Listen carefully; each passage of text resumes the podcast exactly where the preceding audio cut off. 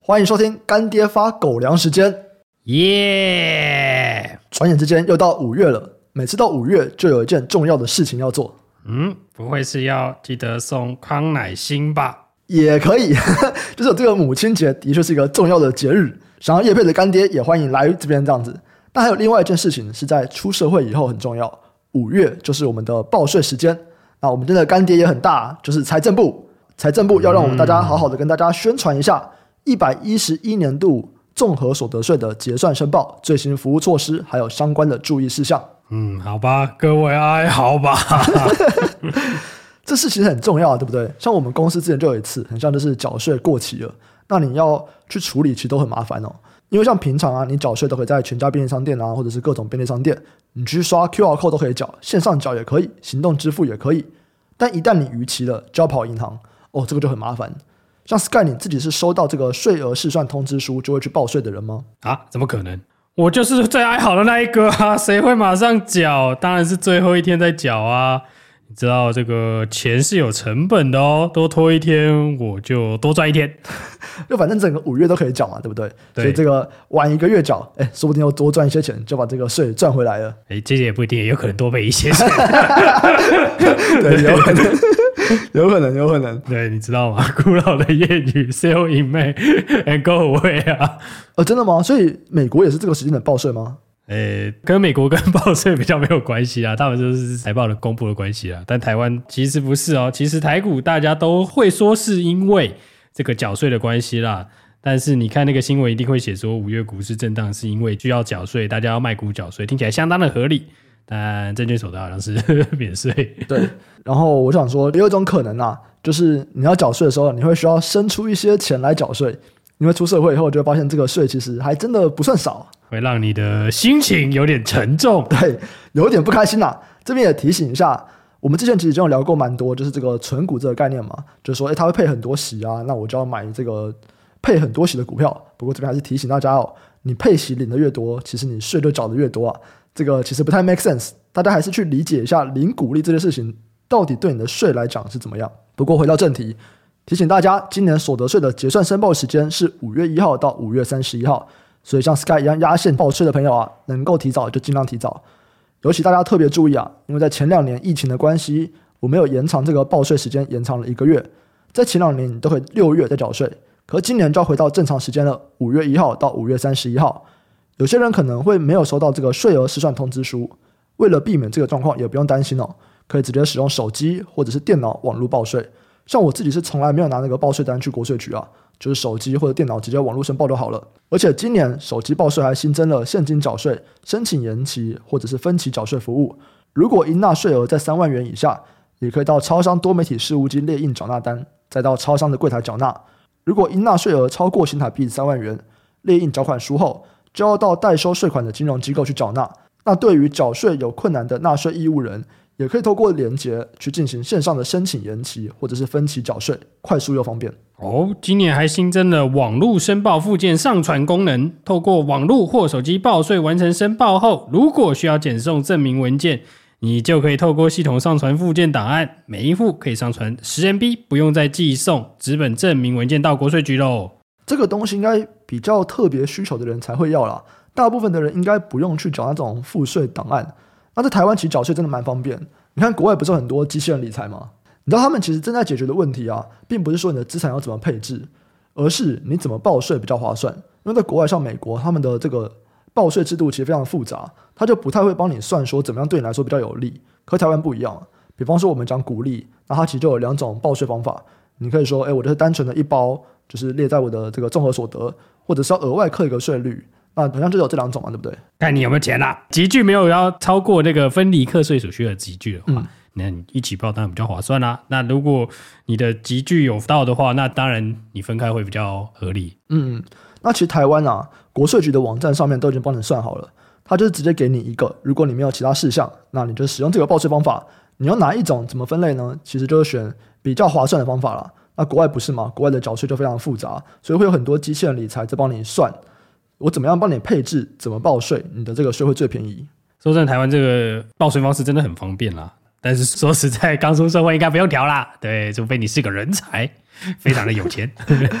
所以其实像我到目前为止也都是这样子啦，就是我到缴税那个网站，然后填一下资料，有哪一些可以扣缴的填一填，最后他叫我付多少钱，我就是直接缴多少钱。那在这个部分，它的计算都会是以对我们最有利的方法来做计算的。哇，太棒了！虽然还是痛苦，但是有些许的快乐。就我们应尽的义务还是要尽，在合法的情况下面，他帮我们选择了比较有利的方法。那这边再补充一个啦，今年的重要资讯，因为消费者的物价指数调涨，所以今年像免税额、扣除额还有基本生活费都有调高。那在计算综合所得税的时候，也都会从所得的总额中减除。所以像是免税额啊，从八点八万增加到了九点二万，单身的标准扣除额也从十二万增加到了十二点四万，有配偶的标准扣除额从二十四万增加到了二十四点八万。那缴纳的方式有哪一些呢？这个东西很多元，像行动支付啊、电子支付账户、信用卡或者是存款账户转账，全部都可以。简单来说啦，就是你想到能够缴纳的方法，全部都可以用来缴税啊。讲到底。就是记得五月一号到五月三十一号要缴税啦。对，没错，大家还是记得今年的这个报税时间，五月一号到五月三十一号，大家记得要报税。再次感谢财政部干爹买狗粮给我们吃，谢谢干爹。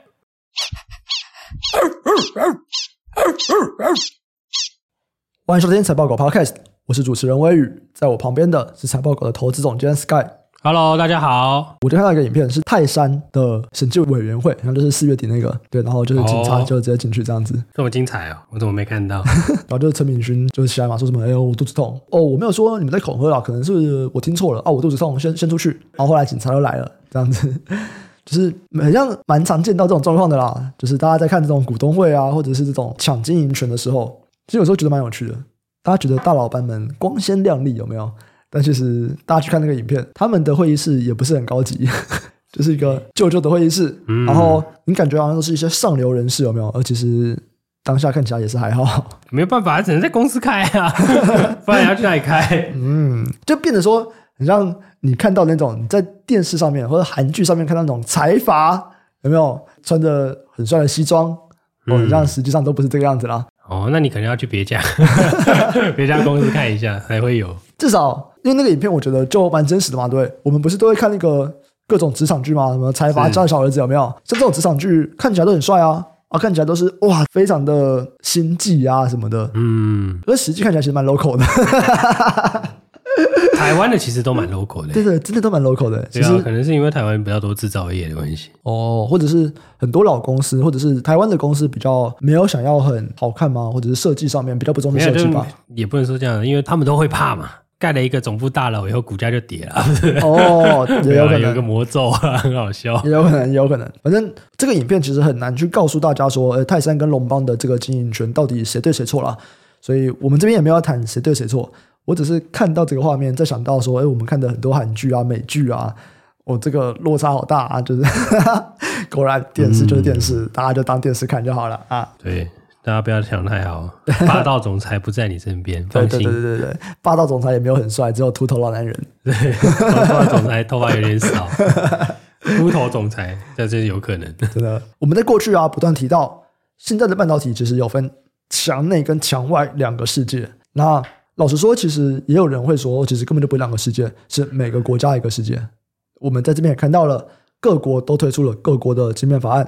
现在台湾其实也会有晶片法的执法。那目前这个东西是三读过了啦，他们这个是史上最大的投资抵减租税优惠台版的晶片法案。那其实就是在促进这个晶片的产业创新嘛。他是说，如果当年度的研发费用有达到六十亿元，研发费用占营业收入的金额达到了六趴，哦，那你就可以去做这个申请。比方说，诶，研发支出的二十五趴可以去抵税啊。或者是你去买先进智能设备的五趴可以去抵税，那简单来说就是这种抵税的东西啦。然后印度他们也要去重启半导体制造哦，就是以后可能就是各种的半导体的设备，它不是 made in 台湾，不是 made in China，不是 made in 什么 Europe，made in India 这样，他们要重启一百亿美金的半导体奖励还有补助申请措施，让更多的企业到当地去投资半导体制造这边，这个我觉得蛮有趣的。因为大家不知道有没有在关注印度这个市场，印度这个市场在这几年在资本市场是非常的火热，火热啊！我甚至也不用讲资本市场啊，制造业也是嘛。我们就看 iPhone，之前如果大家有在看财报狗新闻的话，其实大家都说未来的 iPhone 其实主要会是印度制造。在二零二一年的时候，也不过就两年前哦，在印度制造的 iPhone 手机占比是一趴，现在已经是七趴了。富士康啊、和硕啊，他们都有在印度去做相关 iPhone 供应链。嗯，这个我觉得蛮有趣的。然后，如果大家去看这种新创相关的，印度这几年的独角兽就是这种十亿美金的新创公司，哎，这个数量是指数型成长。哦，这独角兽起来很多。嗯、所以，其实我们在看一些很厉害的数据。刚刚我们讲的在印度制造的 iPhone 比例，我们去看独角兽新创公司，哇，印度都起来的非常快。可是这个数据里面到底有没有一些问题？我觉得有一些矛盾的东西哦。例如说，最近不是有一个新闻，就说，哎，你伟创要退出印度了。伟创本来也是在那边是做苹果供应链嘛，可是就说，哇，这个太难管了，什么东西啊？算了，我不要在印度制造了。这第一个。第二个，也有人说，你印度很多独角兽公司，独角兽其实你可以到十亿美金估值，代表你的事业一定是做得很好，你的业务一定做得很好。嗯嗯嗯可很多人说，那就是个空壳，就是你其实也没有几个客户，那就只是市场钱太多了，大家真的很看好印度，就想投资你。是这件事情其实有点有趣，就是印度目前的成长这个数字到底有没有水分？有没有水分我不知道啦，但我相信大家都想去啊。大家想去就很简单嘛，一来市场很大嘛，嗯、因为其实我的市场大是人口很多啦，人口红利还有嘛，嗯、对啊，那你说它成长多不多多啊？嗯 对啊，你现在现在双印市场大家都很喜欢啊，印尼、印度，对，对，对，人口九十多，我们过去享受的人口红利就是在这边还是有嘛，对，对啊，目前可能他们大家都还是正笑脸的时候啦，对啊，所以你去这个地方设厂，你就可以招到很多工人嘛，这是一个。第二个是说啊，刚好就在围墙之战，好不好？美中大战了，所以你有很多东西要把供应链移走嘛，没错啊，你东南亚是一个考量嘛，那如果你看的，我们不能说你看的更远，量要更大嘛？嗯。那你想要再顺便打一下印度的市场，很多人就会直接在印度生产嘛，嗯，对啊。那在这个状况下，其实印度也是一定会受惠的嘛。那你就说，本来就是外国人投资印度就很多了啦，嗯，现在只会更多啊。只是说这个理由可能会适用于东南亚的多数国家就是了，嗯，对，南亚或东南亚都是适用，甚至墨西哥。所以我觉得大家看好也不是没有理由的，大家真的很专业。对 而且这件事情它不是一个缓慢成长的过程，它是一个非常快速成长的过程哦。二零二一年一趴，现在七趴嘛，对不对？嗯。红海还是持续计划扩展啊。他们计划什么？有整个印度制造的一些分析啊，他们会说，四年以后，二零二七年，它会占整体产量的一半。哇哇！直接从七趴到五十趴，这个真的很多诶。对啊，真的很多诶。所以苹果他们自己也说，他们要去提升印度的这个制造比重，就是要降低对中国的依赖嘛。所以苹果也这样讲了。那你未来如果真的有机会到一半，哎，这真的很扯诶，就是你四年从七趴到五十趴。然后 iPhone 是一个这么大的一个产值，我觉得应该是组装在那边啦，也很多东西要移过去啊，还要花时间，要有一段阵痛期。从观察过往的这种移产地的这个概念啊，但过往可能近十几二十年来比较能够观测的，就台商从台湾移到中国的沿海嘛，再从沿海移到内陆嘛，嗯、重庆那边的，嗯、对，就像这种迁徙的状况啦，嗯，就近二十年来有一两次。所以我们其实在中国，我们是看得到省份之间的转移的，对对对。可是在印度那边真的不熟、欸，印度真的地名都不知道。对啊，对啊，真的不知道，真的不知道啊！你跟我讲说他们的首都我知道啦，嗯、然后其他哎我都不知道。我以为你会讲一些那个，就是他们那个路边摊看起来很猛。我只知道很多去印度的朋友都跟我说，你一定会拉肚子，就人家没有不拉的这样。嗯，这个真的是要看你吃的有多猛啦。哎、欸，之前我很喜欢分子料理，你知道分子料理吗？我知道啊，就是财富自由的味道啊。反正分子料理就是会透过一些萃取啊、什么蒸馏啊、什么的技术去做出来。比方说，你以为这是一个荷包蛋，我吃起来不是，吃起来其实它是一个芒果的甜点这样子。反正就是你看起来跟吃起来的味道是完全不同的味道，或者很冲突这样。然后我有阵子我很喜欢这种东西，我感觉很酷，我就去查一些很有名的一些分子料理餐厅的一些实际这样子。里面我忘记哪一家了，就是一家呃，不是不是不是不是，在美国就是一家。真的就是全球最顶的分子料理的一间餐厅，然后我看到有人这样实际哦，他们一行十几个人去吃，然后大家全部拉肚子，只有他一个台湾人跟另外一个印度人，没问题，我跟你讲，哎，就少那一位啦，就是这两个国家的肠胃是最屌的，绝对肯定是 top 的啦，top top，、啊、我们这个平常的食物，我们这个平常。地沟油没有加，我都吃不下去。现在都不好吃。哇，你这样讲，等一下纯正新来就来了。哎、欸，我没有说是哪一家的地沟油啊。面了，不是吗？哎，你这样讲也对哈。那个泡面的那个没有加一些特殊的油，我就不想吃了。欸、我就我相信他没问题。我觉得没问题啊，我只是觉得他一定要加一些风味啊。对对对对。好，不要讲品牌，这个小心啊，危险危险掉。好。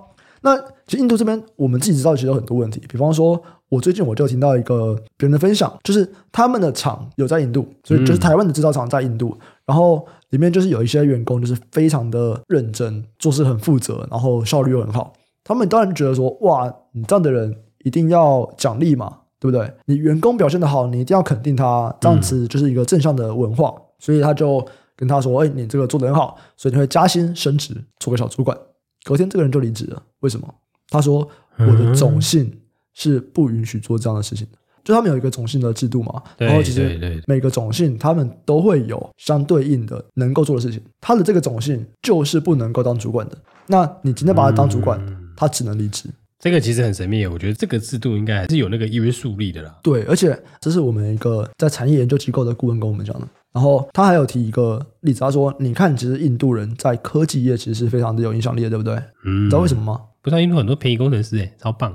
对，可是为什么？你看，像我们现在看 Google 的工程师是印度裔嘛？对，很多都是印度裔的。对啊，就是诶，为什么他们不是说什么我在工厂我当一个小主管不行？诶，为什么你可以去当？没有，他们是印度裔的美国人啊。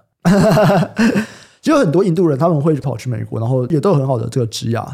为什么？因为在印度的这个种姓。他们其实有明确规定，你各行各业只能够做什么职位。可是科技业太新了，嗯，他没有规定到，没规定到，对，他没有规定到，欸、太棒了。所以这边其实有几个点，第一个点是说，真的想要脱离种姓制度的这个约束，觉得哦，这个东西其实已经不符合时代的人，第一个他们其实会出国，然后你出国，你就要有，然后美国比较需要的人才，就还是工程师嘛，或者是你可能。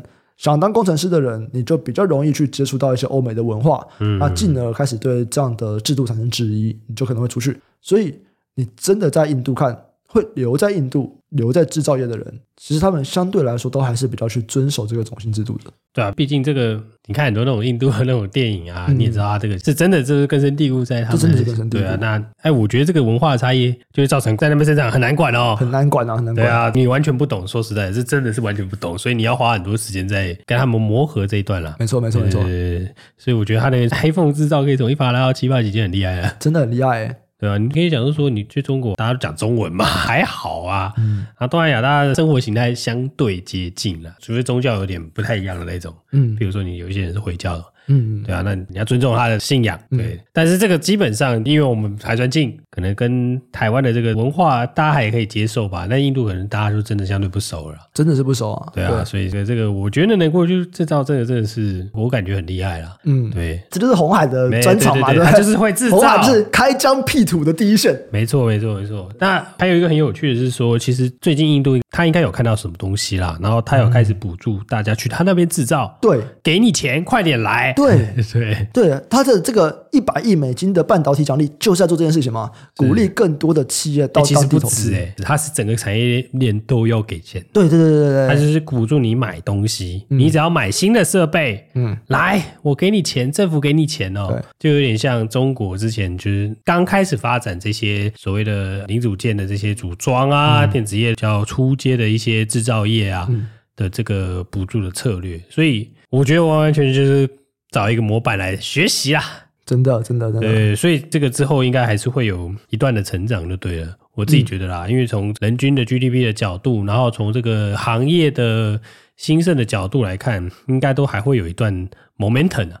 然后我觉得很有趣的事情是，印度崛起这件事情，就是印度这个东西，哎，我们好像是一个很好的机会。这件事情，其实在更早就有了，就是二零一九年以前就有了。反而是到了二零一九年的时候，我们已经开始觉得印度很像怎么没有起来的感觉了。嗯，因为我记得就是差不多就是在一九二零的那个时候，其实就已经有听到很多声音，就是说啊，我们这个政府啊想要打这个南进政策啊，对吧？那个时候，对啊，其实蔡政府有一阵子他们很推这个南向嘛，然后过了一阵子，过了两三年都没有成绩以后，其实就开始有人提出来说，哦，你以为？东南亚是一个地方吗？不是啊，东南亚那个有几十种语言啊，那个是很破碎，每个地方都不一样。你真的以为是打东南亚就打东南亚？怎么可能？啊做不来了。这样，那时候开始有这样的声音。我们再回到现在来看，最开始的南向政策，哦，印度很棒，然后起来了。可是它开始破灭了，哦，就是印度做不起来了。然后某种程度来看，从一九年到现在，印度真的成长的有多快。一一波掀起来了。因为我真的觉得每个地方的文化真的差太多了。嗯，我觉得像虾皮这种能跨两三个地方就很厉害了。真的，真的。对啊，你们那时候是新加坡的人，然后他在几个呃，可能菲律宾跟台湾蛮成功的嘛。对，对啊，那其实已经算是很厉害。可是他那时候是全部都撒嘛。嗯，其实我觉得看虾皮是一个拿来关注那种跨国的那种扩张的。嗯嗯。但每个就先打，就他可能是撒了六七个出去。对，哎，赢了这一两个。对，对啊，所以我觉得那个同一套不一定在每个地方都 work 了。嗯。对啊，所以那个要不断的去尝试啊。真的，你刚刚讲那个跨国，我最近也在看一本书了。就这本书是之前在 Uber 做 Driver Growth 的人，其实他这本书在教你的企业怎么快速成长，可是比较是上一本快速成长的很猛哎、欸，就 Beast Scaling 哦。对对对对，闪电扩张。呃，对，这个这一本不是吧？对，不是不是，他的这本叫做 The Cold Start Problem。嗯，就是我要怎么样启动。然后他其实他就有提到在 Uber 里面的一些文化啦，他们就有说，嗯。一般来说，办公室不是都有 war room 吗？哦，是是是，这个 war room 其实平常它就是一个办的会议室，只是当今天出现了重要的紧急的事情的时候，大家就要进 war room，然后没有解决事情不能出来。对，一般办公室是这个样子吗？一般 war room 是这样子。对哦，对，一般 war room 就 war room 是一个概念，对吧？我要把这间办公室变成一个 war room，那我们就是这个礼拜这个办公室就是 war room，其他人都不能用，然后我们这个团队就在里面处理这个问题。Uber 不是。Uber 是他们的办公室正中间有一个玻璃围起来的一个房间，这个房间就叫做 War Room，它是二十四小时的。嗯，听起来很情色呢。哪里情色？你要想太多。汽车旅馆的那个 洗澡地方也是好鸡巴。所以 Uber 等于汽车旅馆。哎，合理哦，大家要开 Uber 来哦。哇，对不 对？然后里面就有提到了，里面有一个角色很大，叫 RGM，就是说区域经理。区域经理，对对，区域经理。他说，在区域经理他们的地位啊，就是仅次于 CEO。当好几个区域经理在讲个东西的时候，他们就是真正的决策者。他们说，就是其实，在像 Uber 拓展到这么多地方的一个事业，每一个区域他们的总负责人，其实真的就是一个 CEO，他们有非常非常高的决策权。然后他们其实一个非常非常在地化，就想象计程车是一个非常非常在地的一个产业。是啊，是啊，是啊。所以他们的区域经理其实是真的会有很强的，就是你没有我就是不行，或者说你没有我这个部门，你就是绝对不行的。所以他们在企业里面，在 Uber 里面，他们的地位其实很高。其实我觉得蛮有趣的，就跟刚刚我们在讲说，你今天要打东南亚，你在越南，你在泰国，你没有真的生根在那边，你就是不行。对啊，所以就我之前也有在想这个问题啦，就是你真的带这些人去南向或者是怎么样，就是说我觉得大家都是什么 international 啊。我觉得以很多角度来说都是没有错的，嗯嗯。但是你真的要做到这件事情，真的超级难的，真的超级难。对啊，我不在那里生活，嗯、我讲直白一点啦，你来台湾搞一些小生意，嗯，对不对？你来卖面就好了啦，嗯、你一定卖不赢我本人嘛？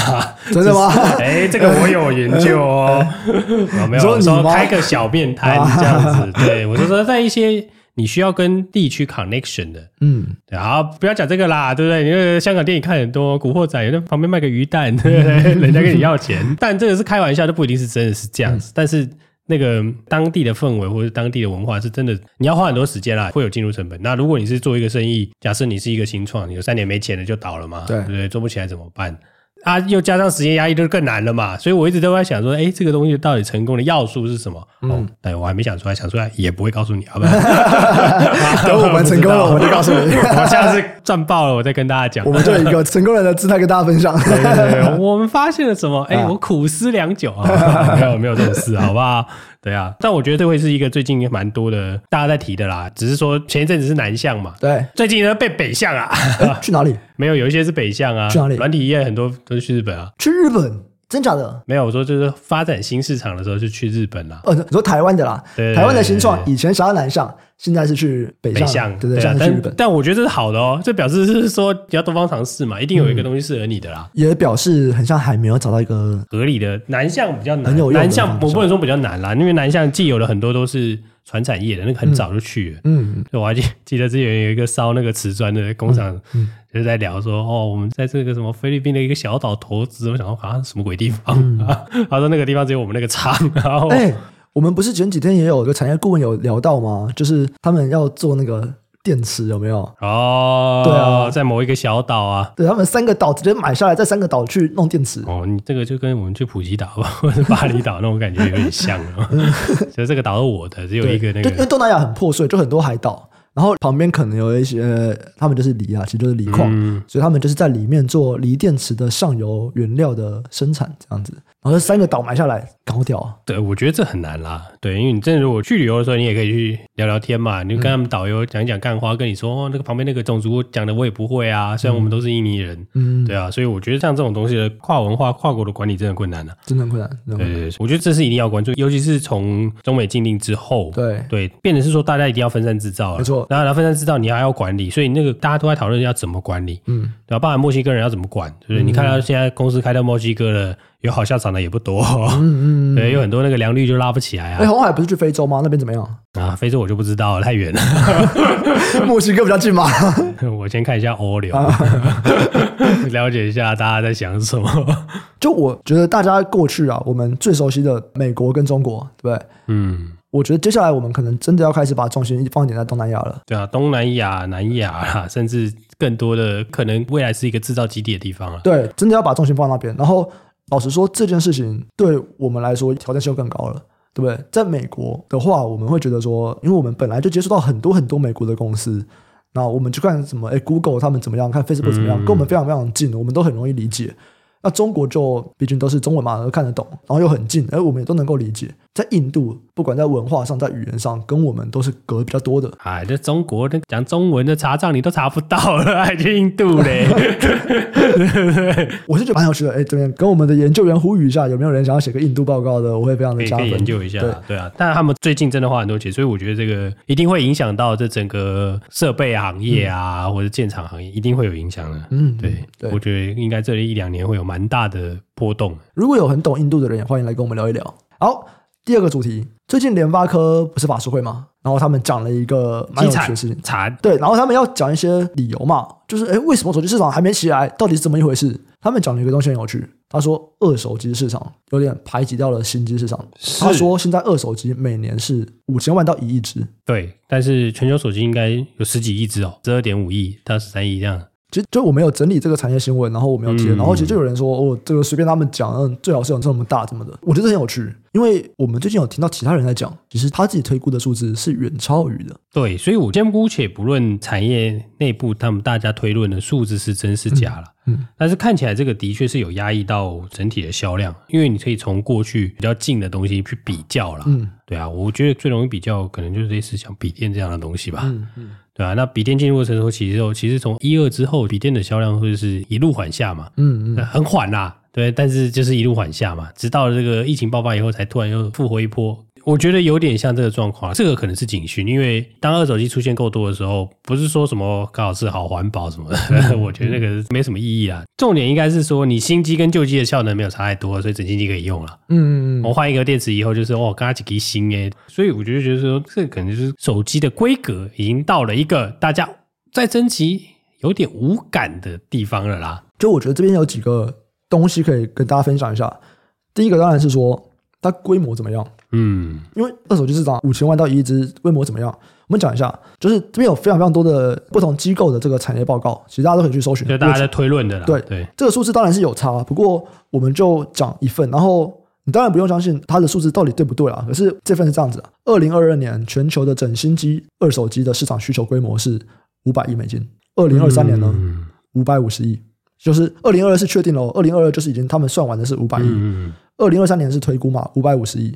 到二零三三年呢，一千七百二十亿，未来的十年，它的复合增长率是十一趴，十一点九，蛮好的哦，很高，很高。啊、然后里面有几个我觉得蛮关键的讯息，可以注意一下。过去我们在讲智慧型手机，它的成长力道，因为比较接近已开发的国家是都有了嘛，这已经不是成长力道了，成长力道在哪里？新兴国家。没错，就是我们刚刚提的那个，对，印度嘛，对。可是，在这份报告里面，直接提到一件事情：为什么二手机市场这么快速成长？新兴国家主要买二手机，没错。哎，这样新兴市场真的它的成长力倒是很危险的。对啊，是危险的，因为真的没有差很多吧？F 十三、十四、十五也差很多吗？当然没有啊，就效能其实没有差很多嘛。十三、十四还其实没有差很多嘛。就我还是十二啊，我们可以期待这个新的晶片 可能会更厉害，这样子。除非真的是超厉害。对啊，但我觉得以目前来看啊，效能可能卡到一个顶了。没错，就是已经效能过剩的非常明显了。没错，没错，没错。对，就是我现在十二真的是没有诱因让我换到十四或者十五。有啦，除非他改 Type C。